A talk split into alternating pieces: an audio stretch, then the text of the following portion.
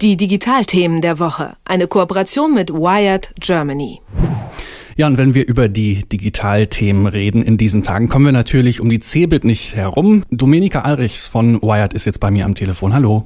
Hallo. Was gibt's denn Neues von der Cebit? Ja, die CeBIT. Äh, das ist immer eine Messe, bei der alle sagen, Mensch, äh, das muss euch doch wahnsinnig interessieren. Äh, es geht die weltgrößte Computermesse, wobei man sich fragen muss, was sind denn dann eigentlich noch Computer? Da geht es ja um alles Mögliche, was technologisch ja nur am Rande mit dem zu tun hat, was wir unter Computer verstehen, nämlich geht um Internet der Dinge, geht um Drohnen, Sicherheit und so weiter. Ähm, ja, aber die, die CeBIT ist immer so ein, so ein bisschen ein, ein Stiefkind sozusagen, wenn man sich die ganzen Tech-Konferenzen anguckt und die ganzen äh, Ausstellungen, Messen, äh, die so im Laufe des Jahres uns als ähm, äh, Tech-Magazin interessieren, aber natürlich auch die, die Endkunden interessieren. Ähm, wenn du fragst, was gibt es Neues, dann kann man eigentlich äh, sagen, man kann nur so ein kleines, ähm, so, so einen kleinen Eindruck widerspiegeln.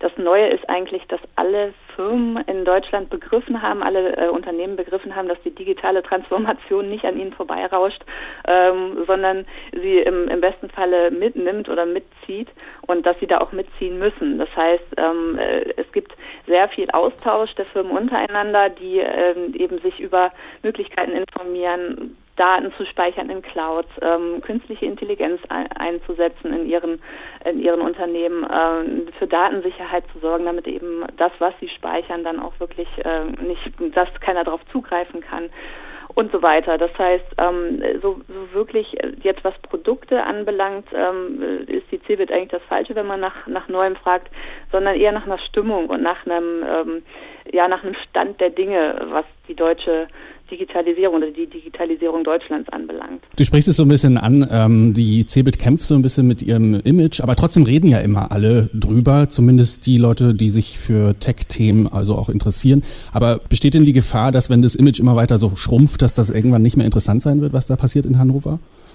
Ähm, äh, es kommt immer darauf an, so aus welcher Perspektive man sieht, ne? für wen interessant. Ich glaube, für uns als Journalisten, die eben äh, sozusagen der, unserer Leserschaft vermitteln, warum das interessant sein könnte, ist es immer wieder spannend, äh, da zu sein und zu gucken, so was, was lässt sich denn von dem, was, was vielleicht so hinter verschlossenen Türen in Unternehmen passiert, nach außen tragen.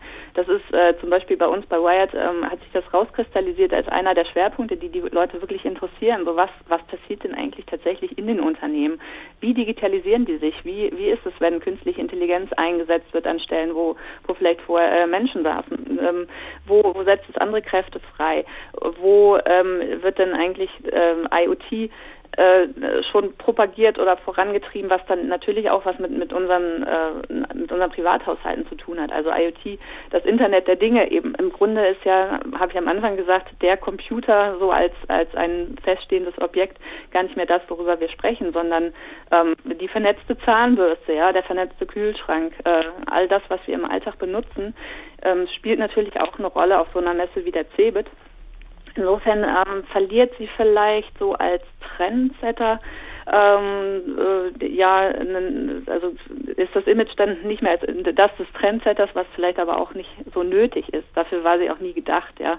Wenn, aber ähm, ich habe mal geguckt, vor 20 Jahren waren es zum Beispiel noch rund 750.000 Besucher, die da nach Hannover strömten. Und äh, ich selbst bin in der Nähe von Hannover aufgewachsen. Ich weiß noch, dass äh, selbst äh, Kilometer entfernt noch irgendwie Zimmer, also Privatzimmer für Cebit-Besucher irgendwie äh, angeboten wurden, weil die ja. Hotels total ausgebucht waren und so weiter. Also ähm, mittlerweile sind es äh, nur noch in Anführungsstrichen 200.000 Besucher. Mhm. Das heißt, es ist kein Publikumsmagnet, aber es ist eben ähm, doch äh, eine unheimlich wichtige Messe, unheimlich wichtige Veranstaltung für das, was sozusagen äh, der, der ähm, na, das Rückgrat ist dessen, was, was in Deutschland äh, in Sachen Technologieentwicklung passiert. Mhm. Und insofern, wir werden äh, auch hinfahren und uns natürlich umgucken und dann auch versuchen, da den, den Spirit irgendwie äh, zu vermitteln und äh, rauszubekommen, was, was kommt als nächstes und was ist eigentlich jetzt wichtig an Themen.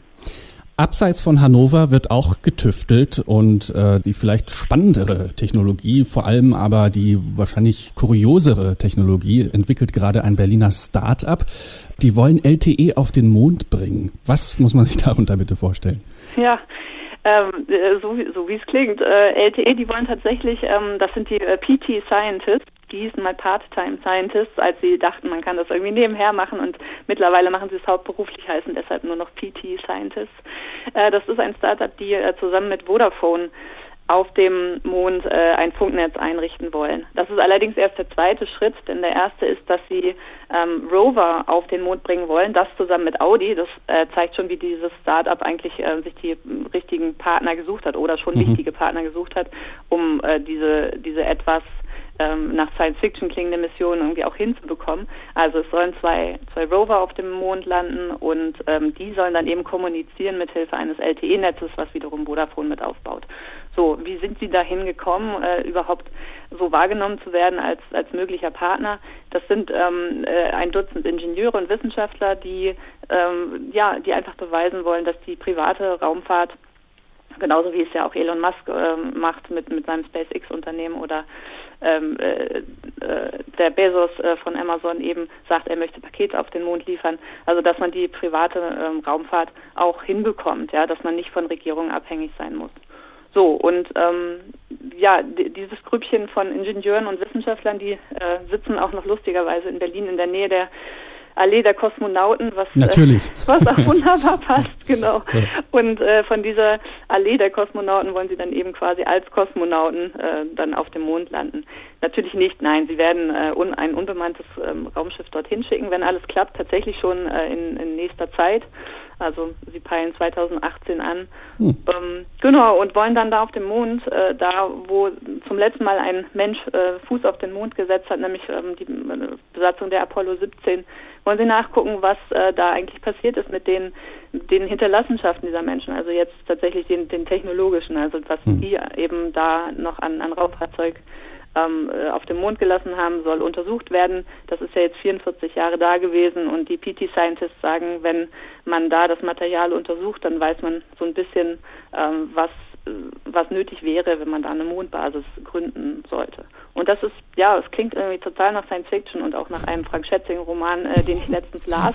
Aber auch Frank, Schät Frank, Schätzing ist ja immer, ähm, zumindest äh, was seine Recherche anbelangt, nah dran an dem, was ja. äh, möglich wird bald. Ja. Also äh, ein kleiner Schritt für den Menschen, ein großer für die Technik. Dominika Alrichs von Wired Germany über die Digitalthemen der Woche. Vielen Dank. Bitteschön. Die Digitalthemen der Woche. Eine Kooperation mit Wired Germany.